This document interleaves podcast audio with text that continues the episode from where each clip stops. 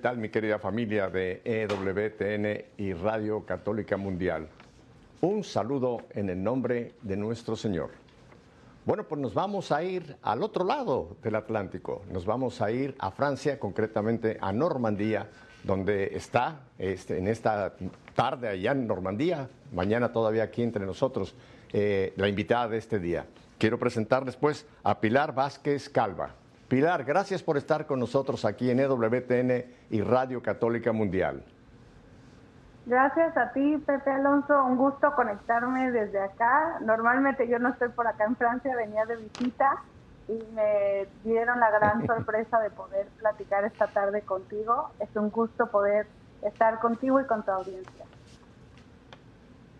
Esa es la ventaja de la tecnología actual. Antes tenía yo que tener mi invitado en los estudios en Birmingham, Alabama, pero hoy día podemos tener invitados en cualquier parte del mundo, como te tengo hoy, tú en Francia, yo en Miami y nuestros estudios centrales en Birmingham, Alabama. Esta es la tecnología que nos permite esta maravilla de enlaces, ¿verdad? Pues déjenme les presento a Pilar.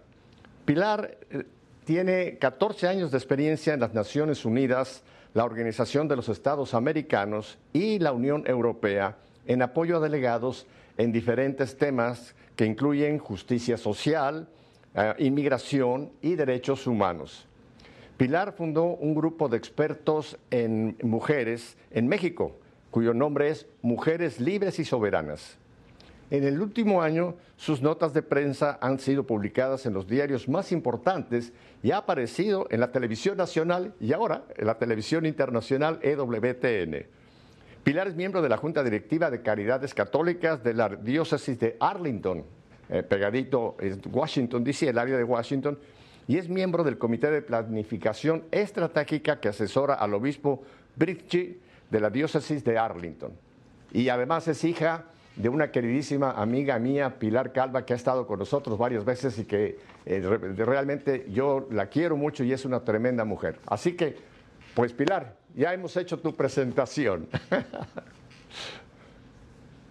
Sí, pues este es, como dices, estamos tratando de presentar temas importantes que tengan que ver con eh, los el derecho más importante que tiene todo ser humano, que es el derecho a la vida. Yo soy de formación abogada, mi mamá es médico genetista, como tú sabes. A veces la gente piensa que yo también soy médico porque mi mamá es médico. Yo de hecho soy nieta, bisnieta e hija de médicos. Desde mi bisabuelo eh, fueron médicos en mi familia. Eh, y yo me rebelé, yo estudié Derecho. Entonces yo veo más por el lado de la vía de eh, argumentación jurídica y legal estos temas que vamos a platicar el día de hoy. Muy bien, Pilar. Pero cuéntanos un poquito, cuéntanos un poquito de tu familia, de tu ambiente en Ciudad de México, en fin, ponnos un poco dentro de tu vida, Pilar. Claro que sí. Eh, yo nací en la Ciudad de México en el mes de mayo de, ya van a saber mi edad, en 1966. Y crecí en México. Seis años de mi vida nos fuimos a vivir a una ciudad que está a unas seis horas, ahí en, centro, en el centro también de México, que se llama Aguascalientes, que es una ciudad más tranquila, más... Eh, propia para cuatro niños chiquitos. Soy yo la mayor y tres hermanos, una hermana y dos hermanos, somos cuatro, dos y dos. Y nos llevamos un año cada quien. Así me acuerdo qué edad tiene cada uno. Es uno, pues resto uno, uno, uno. Y así estamos los cuatro. Entonces crecí en, en, la ciudad de Aguascalientes.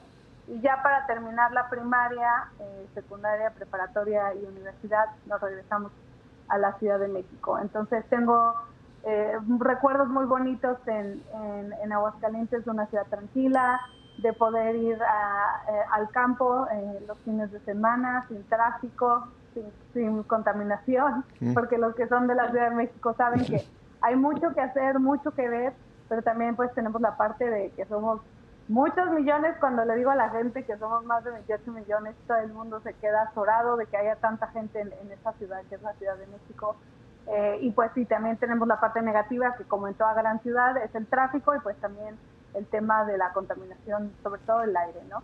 Em, y estudié siempre en una escuela, en escuelas católicas y em, yo, como, te estaba comentando, como hija de, médicos, mi papá también es, médico, en la casa siempre escuchábamos temas que tuvieran que ver conciencia, pero también con fe, obviamente, ¿no? Entonces, eh, vengo de una familia que es católica, yo fui bautizada católica desde, de hecho, al día siguiente de mi nacimiento, porque yo nací prematura, entonces mis papás quisieron que desde al día siguiente me vinieran a bautizar, entonces también por eso es fácil acordarme de mi fecha de bautizo, el 17 de mayo, y he tenido la gran fortuna de recibir eh, una formación eh, que me enseñó que hay partes de razón que son muy importantes que todo ser humano puede llegar a entender sin importar de dónde vengas, ¿no? Y luego de ahí también, cuando termina la parte de la razón, también qué importante es, es la fe, que es también la, parte fundamental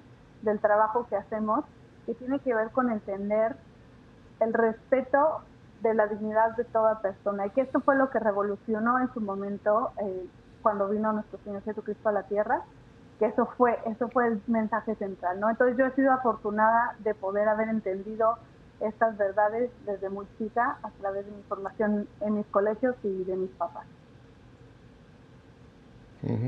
y, cuéntame, viniendo de, como ya nos has relatado, que vienes de una, una generación, varias generaciones de médicos, eh, ¿cuál fue la razón por la que tú dijiste, no, yo médico no, prefiero la abogacía? Eh, eh, ¿qué, ¿Qué te movió hacia la abogacía?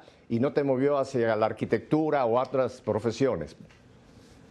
Sí, em, en su momento incluso yo pensé a la mejor enfermería, no tanto como médico, pero algo más eh, directo de trabajo con pacientes. Pero me acuerdo de estar viendo la, eh, la tira de materias, como decíamos, las materias que iba a tener que estudiar en la universidad, yo veía química, fisiología, temas muy complejos y difíciles que decían, no, no me llama, no es lo mío. Y por otro lado, el tema de abogados no estaba en mi familia, no tengo ni tíos abogados, ni familiares, ni primos, nada. Y por el otro lado, la, toda la área de derecho me, me gustaba mucho. En la escuela, el último año de la preparatoria, escogías ya más directamente qué materias te gustaban para prepararte para la, para la carrera. Y ahí me acuerdo de llevar derecho y la maestra que me daba derecho de verdad me inspiraba y me gustaba mucho eh, cómo presentaba las cosas. Entonces realmente sí fue una cuestión de, de, pensar como en, una vocación de qué voy a querer hacer eh, para el resto de mi vida en la parte profesional. Y el derecho fue lo que a mí me gustaba. Yo tomaba esa clase y salía feliz de esa clase, ¿no? Como que de verdad me inspiraba. Em, y entonces es como decido que, va a ser derecho y, no medicina. Bueno, es que ese punto es muy interesante. Efectivamente, es la vocación, ¿no? El Señor nos permite a cada uno que nos enfoquemos en algún camino que quizá es en donde Él nos quiere usar, aparte de nuestra vivir nuestra fe como profesionales, ¿no? Y yo estoy completamente de acuerdo de que no necesariamente hijo de tigre tiene que ser tigrito, en el sentido de la misma, la misma carrera. Porque hay papás que sí, hay papás que le imponen al hijo o la hija, tú tienes que ser esto porque yo soy esto. Y creo que ese es un error. Hay que dejar al joven, a la chica, al chico que, como tú, que analicen otras posibilidades, ¿verdad? Porque si tú entras a una profesión que no es tu vocación, vas a ser infeliz y posiblemente seas un, mal o una mala persona en esa, en esa vocación, ¿no? Así que qué bueno que tú tuviste la libertad de decir, por aquí es donde yo quiero y aquí es donde yo voy. Y cuéntame un poco entonces de tu, de tu caminar ya. ¿Dónde, ¿Dónde estudias la carrera tú? ¿En Ciudad de México? Sí, estudio la carrera en la Ciudad de México en la Universidad de Anáhuac son cinco años en México, podemos entrar, es diferente a Estados Unidos, se puede entrar a la carrera de Derecho directamente después de la preparatoria, no tienes que hacer college como se hace en Estados Unidos. Entonces entro directo a la, carrera de Derecho, esos cinco años eh, fueron al mismo tiempo de maravillosos y tengo recuerdos muy bonitos, también me acuerdo los momentos de los exámenes finales, que eran bien difíciles, teníamos varios exámenes que eran exámenes orales, con tres sinodales, tres, el profesor de la materia y el profesor invitaba a dos expertos, abogados expertos en el tema, y entre los tres entrabas tú sola al salón y te podían preguntar de la materia lo que se les ocurriera, ¿no? Entonces yo me acuerdo de estar afuera de ese salón, eh, había, cada profesor lo hacía como quería, algunos que ellos decidían cómo iba entrando los estudiantes de acuerdo a la lista, otros que era voluntario, el que quisiera entrar, afuera se se hacía la quiniela de quién entraba primero y ahí íbamos entrando, ¿no? Entonces yo me acuerdo de estar fuera de, de esos momentos del, del examen oral y yo decía, ¿por qué estudié esta carrera? ¿Por qué estoy haciendo esto? Eh, podría ser algo mucho más fácil y sencillo, era toda la adrenalina del momento de... Y en el momento te decía el profesor si habías pasado la materia o no y con cuánto, no tenías que esperar como con un examen escrito que te tienen que luego calificar y ya te dicen cuánto salió, ¿no? Entrabas, te hacían varias preguntas, tú mismo sabías cómo estabas contestando, si estabas contestando bien o no. Salías, los, el profesor y los sinodales deliberaban tu, tu calificación, volvías a entrar y te daban la calificación en el momento. Entonces era como un proceso intenso de esa manera, pero creo que también me preparó para lo que vino después. También durante la carrera eh, tuve la oportunidad de hacer misiones en una cárcel en la Ciudad de México, que es una cárcel femenil eh, Santa Marta Catitla. Y em, me acuerdo que estaban diciendo que había misiones carcelarias durante la Semana Santa. Yo normalmente iba, pero a misiones de evangelización a lugares remotos en México, ¿no? En, pueblitos cerca del Estado de México, en Veracruz, Puebla. Pero en cuanto entro a la carrera, me dicen que había la posibilidad de hacer misiones carcelarias. Y dije, pues si yo me voy a dedicar al tema de derecho, tengo que entender cuál es la realidad de la cárcel, porque siempre lo has escuchado y, es un tema que incluso da miedo, por así decirlo, y más en, la Ciudad de México, pero eh, algo me llamó a decir, yo creo que esto es algo que hay que experimentar y hacer. Me acuerdo con mis papás, fue toda una, una eh, discusión porque era, pero ¿cómo va a ser una cárcel y esto no es seguro y todo lo demás, ¿no? Y me acuerdo que yo les dije, pues ustedes tuvieron que ir a hospitales remotos también a hacer sus prácticas cuando estaban estudiando medicina para entender las verdaderas necesidades de los pacientes. Esto es lo mismo para mí. Yo tengo que ir a entender el sistema carcelario de México porque no solo era la parte de ir a ver a las internas, sino también de ver cómo funciona una cárcel, ¿no? Entonces fue cuando mis papás entendieron por qué me tenía que ir hacia la aventura. Entonces me fui, de hecho un año mi mamá nos, nos acompañó, ella como médico, a dar consulta médica dentro de la cárcel y, y yo iba con varias estudiantes de derecho. Nosotros no íbamos a dar ningún tipo de consejo legal, de hecho nos decían, ustedes no vienen como estudiantes de derecho ni como abogadas, vienen a estar con las internas, a platicar con ellas, a darles un buen mensaje, a que vean que hay gente interesada en la sociedad, que no viene a juzgarlas, que viene a decirles que este es un proceso que ellas van a vivir y que esperamos que cuando ellas salgan puedan reconstruir su vida. Porque de hecho muchas de las internas no reciben visitas, ¿no? La familia empieza a ir en un principio y luego pasan los años y ya dejan de ir. Entonces es como tener visita de alguien que aunque no te conoce, vienen a verte.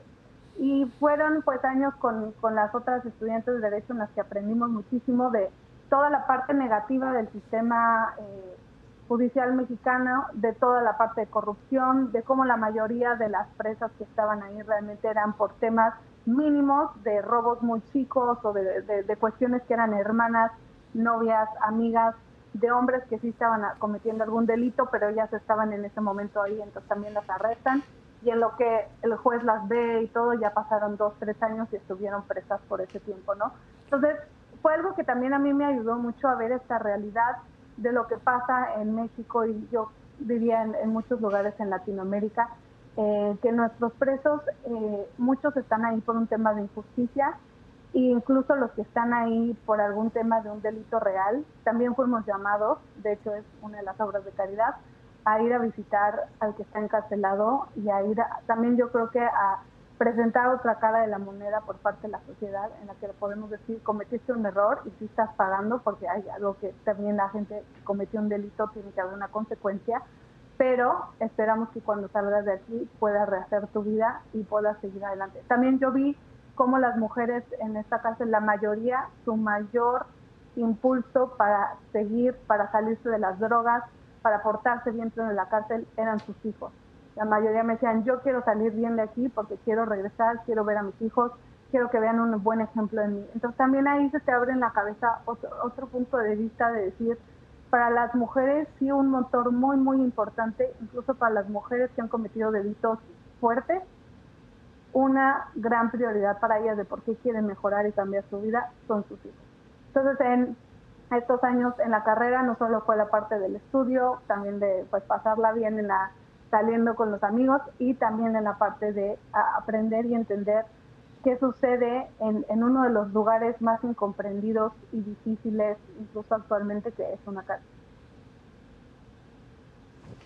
Vaya, nunca había yo escuchado uh, algo como lo que nos estás narrando, Pilar, eh, que una universidad te, te, envía a esta realidad de las cárceles, pero no en un plan profesional, sino como tú lo has dicho, más bien como alguien que va a comprender, a conocer ese ambiente, ¿no? Me parece, me parece una idea fantástica que les hayan permitido eh, tener esta experiencia y poder, como tú dices, dialogar, ver la injusticia, ver la justicia, porque como tú ya lo has dicho, hay quien eh, no debería estar ahí y hay quien sí debería estar ahí.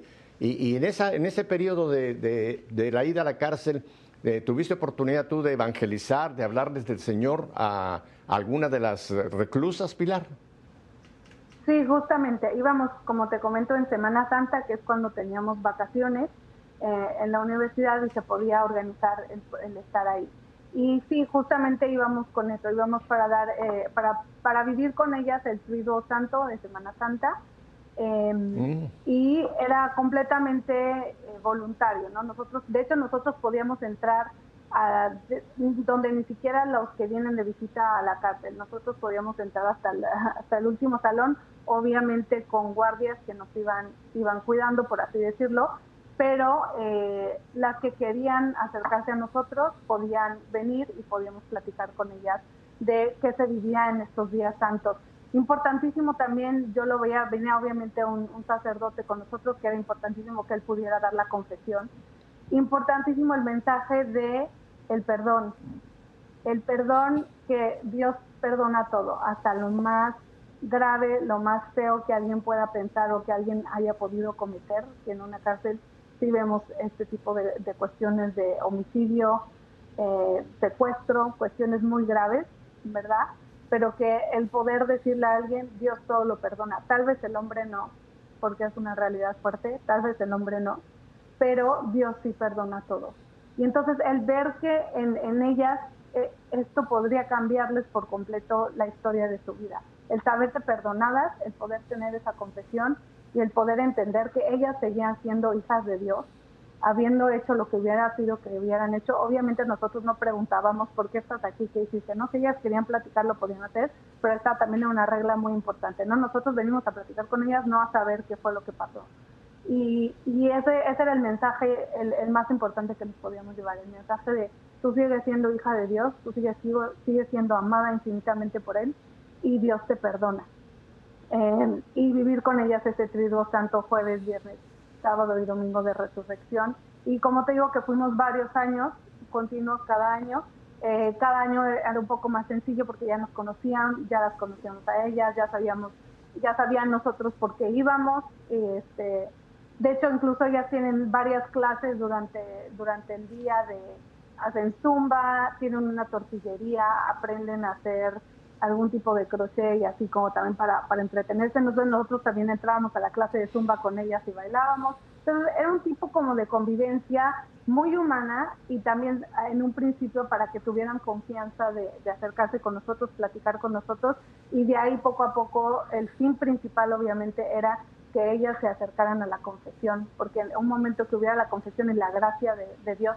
poder comulgar, porque teníamos la gracia de la misa, veíamos eh, cómo la, la, gracia inmensa de Dios todo lo puede, ¿no? ¿no? No eres tú como misionero, sino realmente tú eres un instrumento para que esta gracia venga a este lugar que es una casa. Estoy, estoy fascinado con esto que nos estás eh, narrando, Pilar, porque Mateo 5 se cumplía ahí en plena, en plena cárcel. Estuve preso y me visitaste. Y, y, y, me encanta el hecho de que no era una visita profesional, sino era, era, una visita pastoral, en el sentido de que ustedes iban realmente a hacerse amigas, a, abrir un poquito la, oportunidad de darles una perspectiva cristiana a estas mujeres.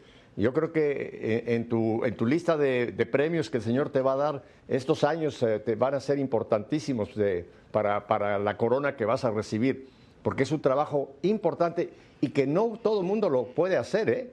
Déjame te digo, hay personas que yo sé que las han invitado a alguna pastoral carcelaria y han dicho, no, no, no, yo realmente me da miedo, tengo aprensión, Y, no, efectivamente, pero por lo que veo ustedes bailaban zumba y todo con, con las presas. ¿Cuál es, ¿Cuál es un testimonio? ¿Cuál es algún momento que te haya impactado más en esta relación con estas mujeres en, ese centro penitenciario, Pilar? Em, yo creo que eso, el, momento en el que podíamos, eh, me acuerdo que todas, eh, éramos un grupo pequeño, éramos unas 15 máximo que, íbamos también porque no podíamos ir un gran grupo, teníamos, teníamos que tener un permiso de parte del gobierno, mandar nuestros nombres, ¿no? También era un proceso administrativo, por así decirlo, para poder entrar. Eh, entonces no podía ser un grupo muy, muy grande. Siempre era, las reglas eran muy estrictas, de todas siempre en el mismo lugar, nadie se puede alejar, al final estás en una cárcel. Em, y que, que, también las otras misioneras, ver cómo cada una iba, iba logrando unos pequeños eh, pasitos con, con, con, las chicas que nos íbamos encontrando que estaban presas y el, el, lograr la confesión de una era el día, nos hacía el día claramente, porque, porque era el, saber que esta persona logró el perdón directamente de nuestro Señor, estamos seguros que a través de la confesión se logra, y el, lograr la comunión. eso, eso era lo, lo que buscábamos en, esta misión. Y también era un momento también de mucha alegría cuando sabíamos que alguna había salido ya de, de la cárcel el no verla el siguiente año, nos decían, yo ya el año que entra no las voy a ver porque ya voy a salir, porque si me sigo portando bien, porque sabemos que eh, en la cárcel cuando alguien se está portando bien le reducen su sentencia. Entonces nos platicaban, el año que entra a lo mejor ya no estoy aquí porque ya me estoy portando bien para poder salir, estar con mis hijos, con mi familia, hacer las cosas bien. Y el no verlas el año que entra para nosotros era una gran alegría porque sabíamos que habían logrado eso, habían logrado el, el seguir en un camino del bien y el poder salir. Yo me acuerdo muy bien en, en una de las, entrábamos como a las 9, 10 de la mañana y salíamos a las 5, 6. Salíamos siempre eh, afuera del centro penitenciario, descansábamos un poquito y nos íbamos, en México le hicimos una combi, que es como un, camioncito chiquito, para regresar a una iglesia de ahí cerca donde nos quedábamos a dormir. Me acuerdo de ver a una de ellas salir no, no, no les avisan con mucho tiempo que ya van a salir uno o dos días antes. Y me acuerdo que volteamos y vimos a una de ellas saliendo y cayó de rodillas. Voy a llorar, ahora yo. Y, y dijo gracias, gracias a Dios. Y la familia la recibió. El ver que alguien recupera su ah, libertad es fuertísimo, es fuerte. Y ahí también es cuando ves si eh, uno de los castigos que tiene que ser el último castigo en tema penal, sí debe ser el privar de la libertad a alguien. Sí tiene que ser solamente para los peores delitos, porque es sí es de lo más fuerte el que prives a alguien de su libertad. Pilar, nadie puede dar lo que no tiene. Y, estoy encantado de oír esto que este grupito, era un grupo bueno, 15 personas, es un buen, el Señor solamente tuvo 12 y uno lo traicionó, pero 15 es un grupo muy bueno. Pero me interesa mucho ahora, tú pudiste dar porque tú tenías. ¿Dónde tú, cuál fue tu preparación religiosa eh, previa a, estas visitas eh, carcelarias? Porque aunque estaban bajo el amparo de la universidad, pero yo creo que lo importante era lo que ustedes podían dar. ¿Cómo fue tu, yo sé, conozco a tu mamá perfectamente bien y sé que es una mujer de Dios y que tu hogar es un hogar católico, pero ¿cómo fue tu conversión, no, no conversión, cómo fue tu, tu, llenarte del Señor para poderlo dar en estas misiones, Pilar? Eh, mira, eso era algo también que, teníamos muy claro siempre. En cualquier tipo de misión, esta era una misión en la cárcel, pero seguimos haciendo muchos tipos de, de misión en otros lados que también son muy difíciles. Es el, la formación que, como te comentaba, tuve en mi, escuela, una formación católica sólida con, las consagradas del Reino Cristo, y en mi familia también con mi papá y, con mi mamá, la importancia de los sacramentos, el saber que si estás en gracia y puedes eh, tener la comunión, nosotros tratábamos en, como misioneras, teníamos oraciones de la mañana, oraciones de la noche, eh, meditación, eh, las que necesitaran en confesión y, podría, porque teníamos un padre también con nosotras, el que venía con nosotras, el padre Romeo, entraba con nosotras y atendía a las presas, pero también nos atendía a nosotras, es el que decimos, y el padre quién lo atiende, ¿no? Porque son los que siempre están ahí eh, con todos nosotros, con los sacramentos, son los únicos que nos los pueden dar. Em, entonces yo creo que fue, sí fue realmente un camino de mucho tiempo. Eh, yo me acuerdo cuando la consagrada me, dice, oye, ¿por qué no organizas un grupito para irse a, a la cárcel? Y yo me aventé. Em, es, es, es, un proceso de, como nos decían, si eres fiel en lo poco, puedes ser fiel en lo mucho. Entonces son pequeñas cositas que vas tomando desde niño hasta en ese momento de, de, la, carrera, de ya ser más grande, de poder hacer este tipo de misiones. Y como te digo, realmente eh, ahí ves la grandeza de, Dios, que, que, tú eres un pequeño instrumento y que si tú dejas, si tú dejas que Él sea el que haga, que no es, que, que ya lo voy a platicar más contigo, que no es porque eres tú el que va a cambiar el mundo, porque no es así. Es que es Él a través de ti, el que entiendas eso y el que siempre pidas que agáchame la cabeza cuando haga falta, Señor, porque no soy yo esto. Eh, hace muchos años que no estoy en contacto con la realidad de, México, de las universidades. Yo estudié en la Universidad Iberoamericana. Yo soy chilango, igual que tú. Soy ah. nativo original de Ciudad de México. y toda mi formación fue en el Patria con los jesuitas. Después estuve en España con los jesuitas y luego mi, mi universidad la hice en la Ibero y la americana, que era bajo los jesuitas. Eh, no sé de la Universidad de Anáhuac, por lo que me parece, ¿esta universidad está, está manejada por, por alguna orden católica? ¿Son, ¿Es Reino Christi o es una universidad laica? La Universidad de Anáhuac, donde tú estudiaste. La Anáhuac es una universidad católica, eh, el movimiento de laicos es el Reino Christi, ¿sí? Eh, los sacerdotes de la Legión de Cristo me lo, me lo empecé a imaginar porque para que una universidad envíe estudiantes a una misión, tiene que ser una universidad católica, porque una universidad secular lo que menos quiere es que sus estudiantes hablen del Señor.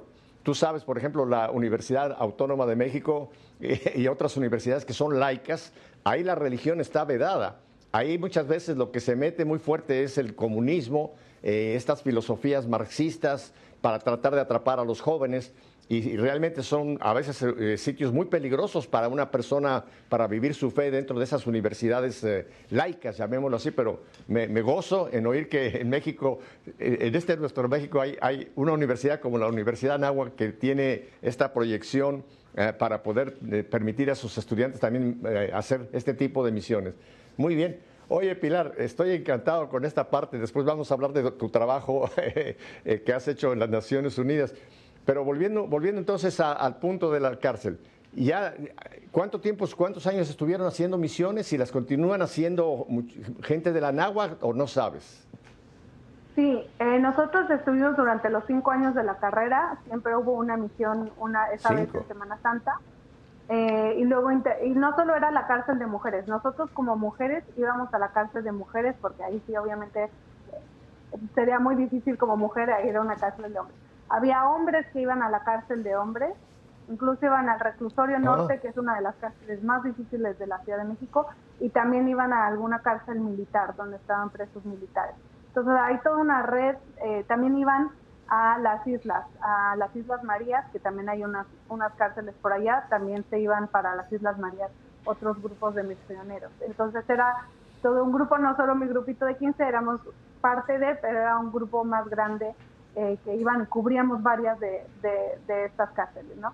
Y sí, yo sé que aún siguen en, el trabajo en, en, México y que incluso de, de otro grupo de, de la náhuatl, de chicas más jóvenes, sacaron, lograron encontrar una forma de ayudar a las presas en las que ellas, como te decía, aprenden a hacer crochet y otro tipo de manualidades y lograron que estas manualidades que ellas hacen en la cárcel se puedan vender en centros comerciales en la Ciudad de México como en Santa Fe y eh, ese dinero va a ser para que las presas cuando salgan puedan eh, tenerlo y empezar una vida una vida nueva. Entonces incluso se logró que se llama La Cana, este este grupo que hace estas eh, este tipo de manualidades que de hecho son muy bonitas y las venden en centros comerciales para ayudar a las mujeres presas y que tengan una esperanza de lo que venga después. Esa misión de las cárceles es tan importante. Eh, no sé si tú recuerdas en el viaje que hizo el Papa Francisco a México, que estuvo, me parece que fue en Ciudad Juárez, en el norte, pegado a la frontera, que fue a visitar una cárcel. Y a mí me tocó transmitir aquí en EWTN esa visita del Santo Padre y me recuerdo eh, que estando dentro de la cárcel con hombres, estuvo en una cárcel de hombres, él dijo una frase que a mí me impactó enormemente, viniendo de, de un papa, ¿no? Que les dijo a los presos, le dice, si no fuera por la gracia de Dios, quizá yo estaría aquí también siendo uno de ustedes. Me, impactó tremendamente esa, esa, frase, ¿verdad? Porque muchas veces nosotros pensamos que los presos o las presas son personas que nacieron malas, que, son gente despreciable, y no. Eh, eh, todos en la vida podemos cometer un error, Pilar, nadie somos perfectos, ¿no? Y tristemente sí, muchas veces por un error o por unas circunstancias podemos estar privados de la libertad, pero el Papa me, impactó porque dijo, si no fuera por la gracia de Dios, quizá yo sería uno de ustedes. Y creo que eso lo debemos de aplicar todos nosotros, ¿verdad? Que gracias a Dios nos hemos podido mantener sin cometer un error tan grave que nos prive de libertad. Tú lo has dicho, creo que es el don, después del derecho de la vida, el siguiente don más importante para un ser humano es la libertad, en todos los sentidos, ¿no? Porque cuando no hay libertad, eh, eh, el ser humano no es completamente humano, está, está truncado en su, en su posibilidad de, ser realmente libre y, y cumplir con el plan de Dios. Eh, rapidísimamente, me queda un minuto, Pilar. Te voy a hacer una pregunta. De estos cinco años que estuviste en esta hermosísima misión, ¿qué tú crees que a ti te, dejó más, a ti en lo personal?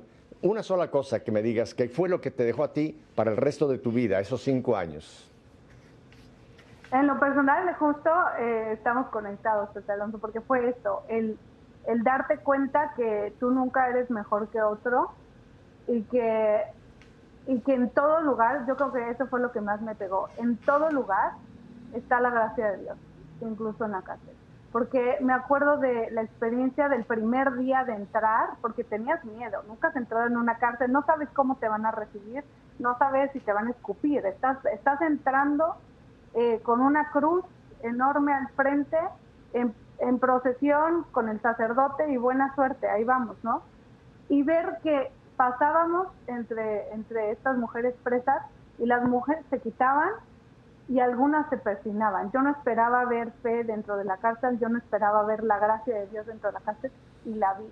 Entonces fue cuando me di cuenta de la gracia de Dios es todopoderosa y no importa dónde la vas a encontrar. Pilar, tenemos que ir a un brevísimo corte. Eh, te doy gracias por este regalo que nos has hecho de darnos esta perspectiva que yo no sabía, no lo vi en tus papeles, así que nos has dado una sorpresa contándonos esta experiencia. Pero quédese con nosotros porque Pilar y yo volvemos enseguida. No cambie de dial, quédese con nosotros.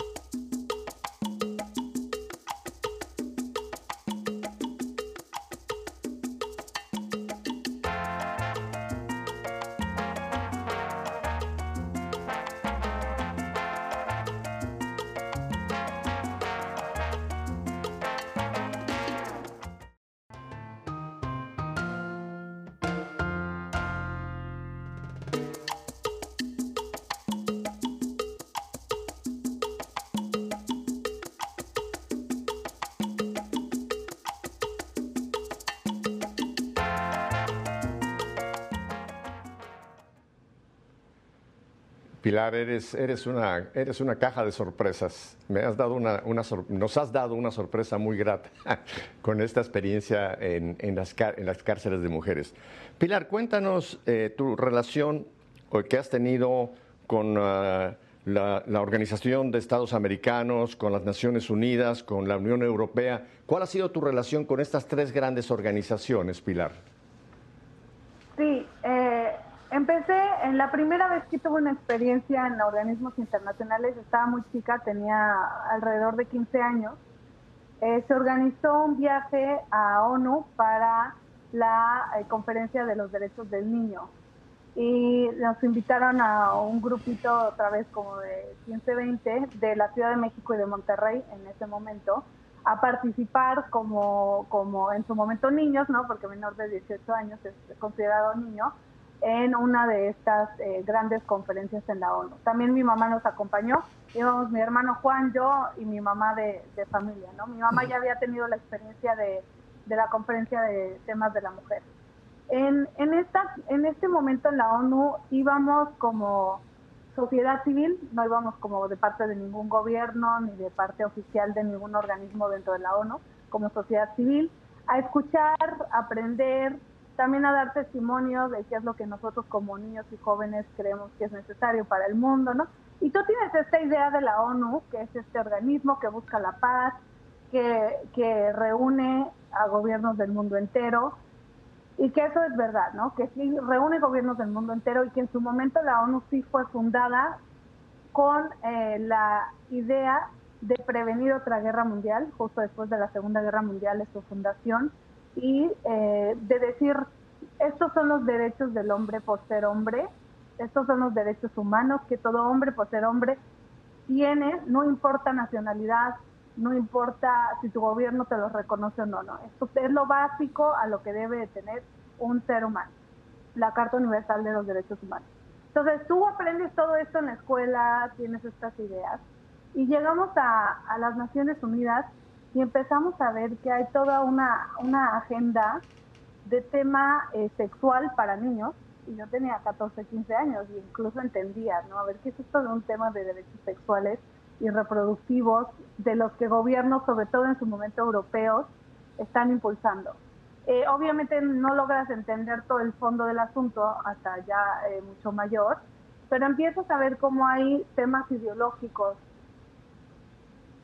en una conferencia para niños, para temas de derechos de los niños, otra vez.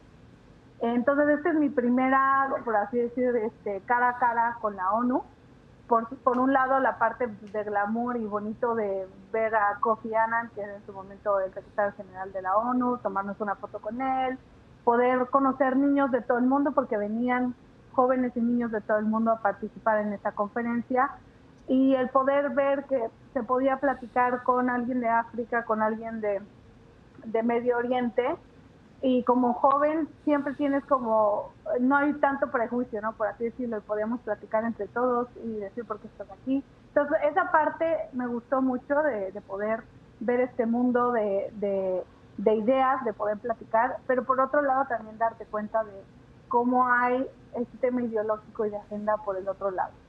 Esa fue mi primera experiencia en, en, en la ONU. De ahí eh, yo sigo mi camino en toda la carrera de Derecho y como abogada pues estudio Derecho Internacional, que eh, en nuestros países es diferente a Estados Unidos. Nosotros estamos en varios tratados internacionales adheridos. De hecho, somos parte de, también del sistema interamericano. Entonces, somos parte de la Comisión y la Corte Interamericana, que tiene pues muchas consecuencias jurídicas para todos nuestros países.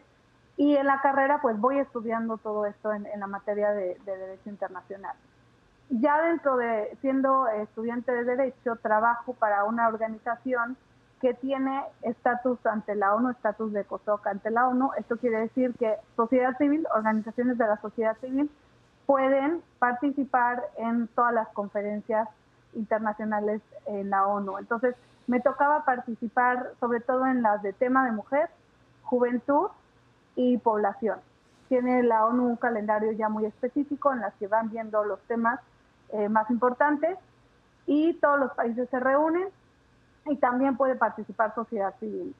Eh, entonces es como empiezo mi, mi, trabajo ya, por así decirlo, más profesional dentro de la ONU a través de esta organización y, y me voy dando cuenta aún más de qué es lo que hay detrás de eh, estas agendas ideológicas las verdaderas necesidades de las mujeres también, porque como va sociedad civil de todo el mundo, hay eventos que se patrocinan por parte de sociedad civil, eh, en los que puedes ir a escuchar el trabajo de organismos que están haciendo en África, en Asia, en Latinoamérica, gente que trabaja de manera directa con las mujeres más pobres y más olvidadas del mundo y te cuentan qué están viendo, que sí funciona o que no funciona, como programas eh, de ayuda a, mujeres que están saliendo de tema de tráfico sexual, eh, mujeres que han vivido también temas de, violencia muy importante, mujeres en la cárcel. Entonces, es una riqueza muy importante también por ese lado, no todo es negativo, pero la parte de las negociaciones ya oficiales dentro del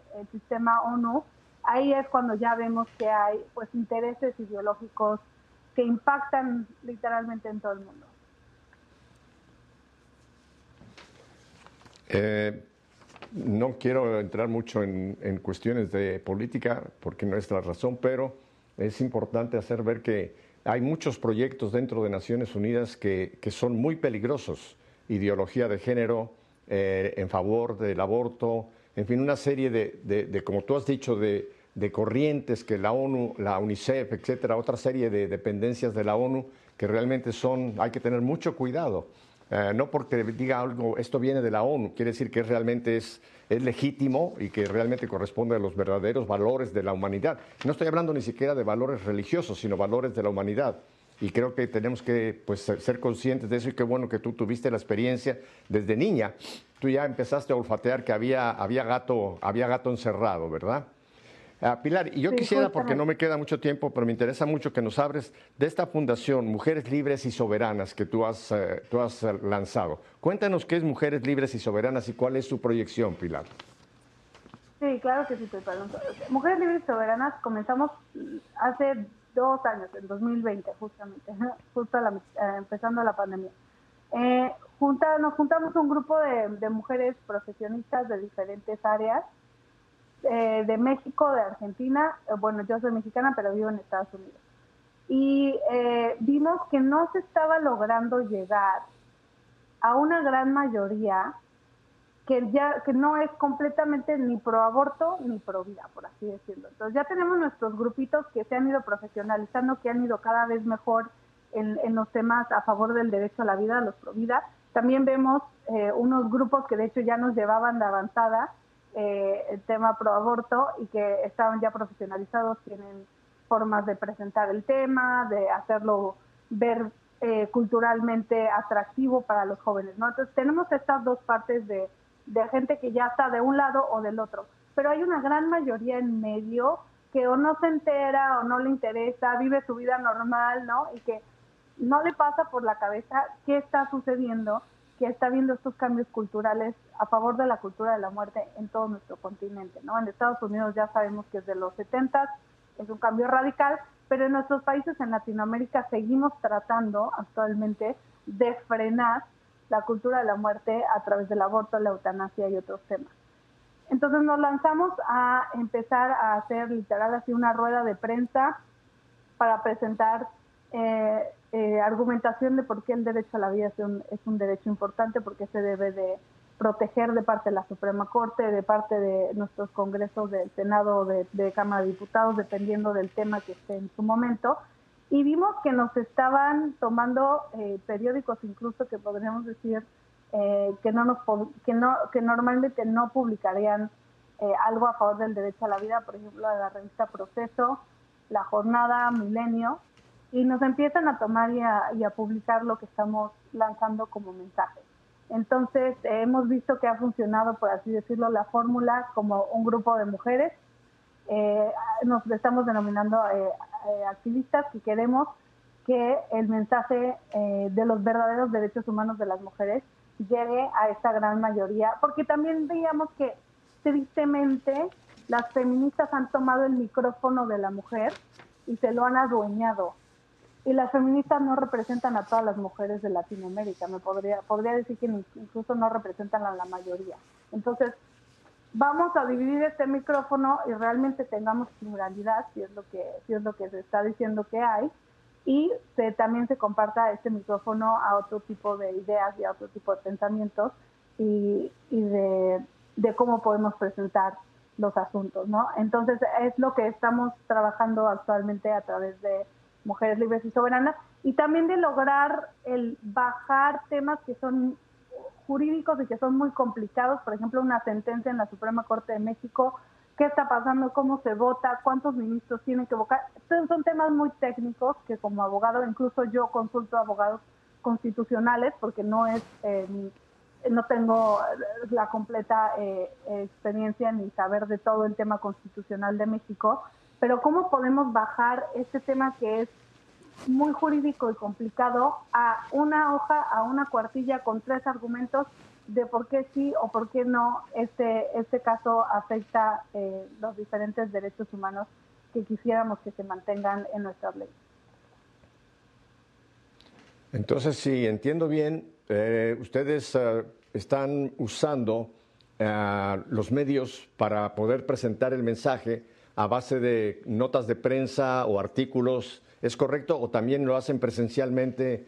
Claro, con la pandemia me imagino que no se, ha podido, no se había podido, pero también están eh, pensando en conferencias. ¿Cómo es que proyectan pues el mensaje que quieren que llegue a esa vasta mayoría que está mal informada o desinformada? Sí, también tenemos a través de, em, ahorita como dices, con la pandemia ha sido difícil hacer algo más grande en persona, pero hacemos eh, eh, conferencias vía en línea a través de Facebook Live y de hecho entrevistamos a diferentes expertos en los temas, ¿no? Entonces, a través de, de, nuestro Facebook también hemos podido tener diferentes tipos de expertos que presentan, por ejemplo, hubo un tema muy importante sobre objeción de conciencia para el personal médico mexicano, en el que se limitó directamente el derecho a la objeción de conciencia de todo el personal médico mexicano. Y decíamos, ¿cómo puede ser posible después de que los médicos han estado en su momento año, año y medio, luchando a, favor de salvar vidas en medio de una pandemia, sin todo lo que los médicos necesitarían en los hospitales, sin suficientes medicinas, sin suficientes insumos, y ahora la Suprema Corte aparte les va a limitar su derecho a la objeción de conciencia. Y entonces ahí entrevistamos a un abogado experto en el tema para que hablara de por qué esto era terrible para, la, para eh, el cuerpo médico en México y también porque los médicos sí deberían de ser los que también se pronuncien en contra de este tipo de cuestiones. Entonces también eh, hacemos fuerzas a través de otros expertos que eh, entrevistamos. Entrevistamos a una abogada que nos dijera cuál es la realidad de ir a presentar una denuncia en un ministerio público en México, ¿no? ¿Qué, te puedes esperar si vas a ir un ministerio público? Porque ni siquiera sabes. Entonces, ella, ella en su momento, ella fue fiscal y ahora ella es abogada penalista y defiende eh, casos. Entonces, ella como fiscal en su momento entendió cómo era todo el proceso de, de una denuncia en un ministerio público y eh, cómo se debe hacer. Entonces, así vamos tomando temas y vamos presentando a través de... En ahora todo ha sido en línea. Eh, sobre el punto que tú mencionas, me gustaría que nos lo ampliaras porque he leído esta situación de que se está presionando a los médicos en cuanto a lo que debe de ser eh, su, libertad de conciencia, su objeción de conciencia, ¿no? Y me parece, tú como abogada nos lo puedes explicar, se está pretendiendo crear una ley que penalice a un médico que por objeción o por derecho de conciencia no quiere practicar un aborto, ¿puede ser penalizado puede recibir alguna especie de castigo multa o algo así? Eh, sí, justamente ya existía eh, una, una sola excepción por la cual un médico no podía excusarse por libertad de conciencia, que era si hay peligro de muerte del paciente, ¿no? Eso ya existía en la ley mexicana. Entonces ya está cubierta esa parte, que es lo que normalmente se usaría de, bueno, pero si el paciente se va a morir, ¿qué va a hacer el médico? No puede decir que no lo va a hacer en ese momento.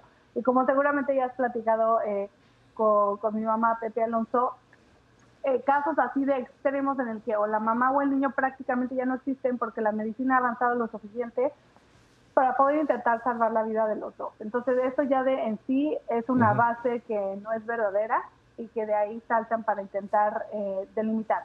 Entonces ahora se, se va a limitar aún más la libertad de conciencia porque directamente un médico no se va a poder escudar en libertad de conciencia para llevar a cabo un aborto. Es que no solo es un aborto, sería también una eutanasia en, su momento si, si se legaliza también en México.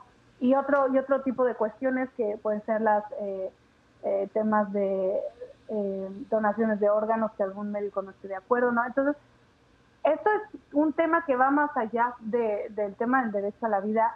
Un médico con su paciente tiene un tipo de, también si es una urgencia aún más, un médico tiene que poder tener la libertad de tomar la decisión de cómo va a salvar en su momento a este paciente, como lo vimos con el caso del doctor Rodríguez Lastra en Argentina, que salva a la mujer, salva al niño, el niño ha dado en adopción, pero no fue suficiente porque el niño se le debió haber terminado la vida. Entonces nosotros en México ya llegamos también a ese punto en, nuestra legislación cuando la Suprema Corte, escudándose en el tema de salvar vida de las mujeres, eh, limita el derecho a la libertad de conciencia. Y esto fue justo hace dos años y fue el caso por el que nos unimos como mujeres libres y soberanas para decir que esto era completamente terrible e injusto para, para los médicos.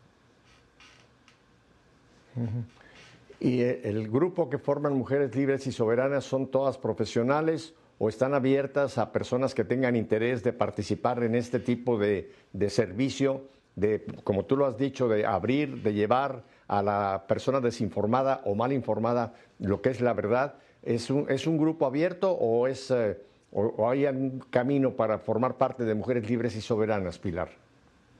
Mira, por ahora es, nos, nos, estamos pensando como un think tank, que es eh, un grupo que sacamos la idea, la lanzamos y como nos pueden ayudar eh, la gente, que lo agradecemos siempre, es propagando lo que sacamos, el, comunicado de prensa, plaquitas en las que explicamos de manera muy sencilla con imágenes y con poquito eh, texto que, se, que se vaya logrando viralizar en redes sociales eso es como pedimos a la gente que nos ayuden. También lanzamos campañas, por ejemplo, lanzamos una que decía no hablen por todas, hashtag no hablen por todas, hacia las feministas, ¿no? O sea, no hablen por todas. Nosotras también tenemos nuestra propia voz y queremos decir que.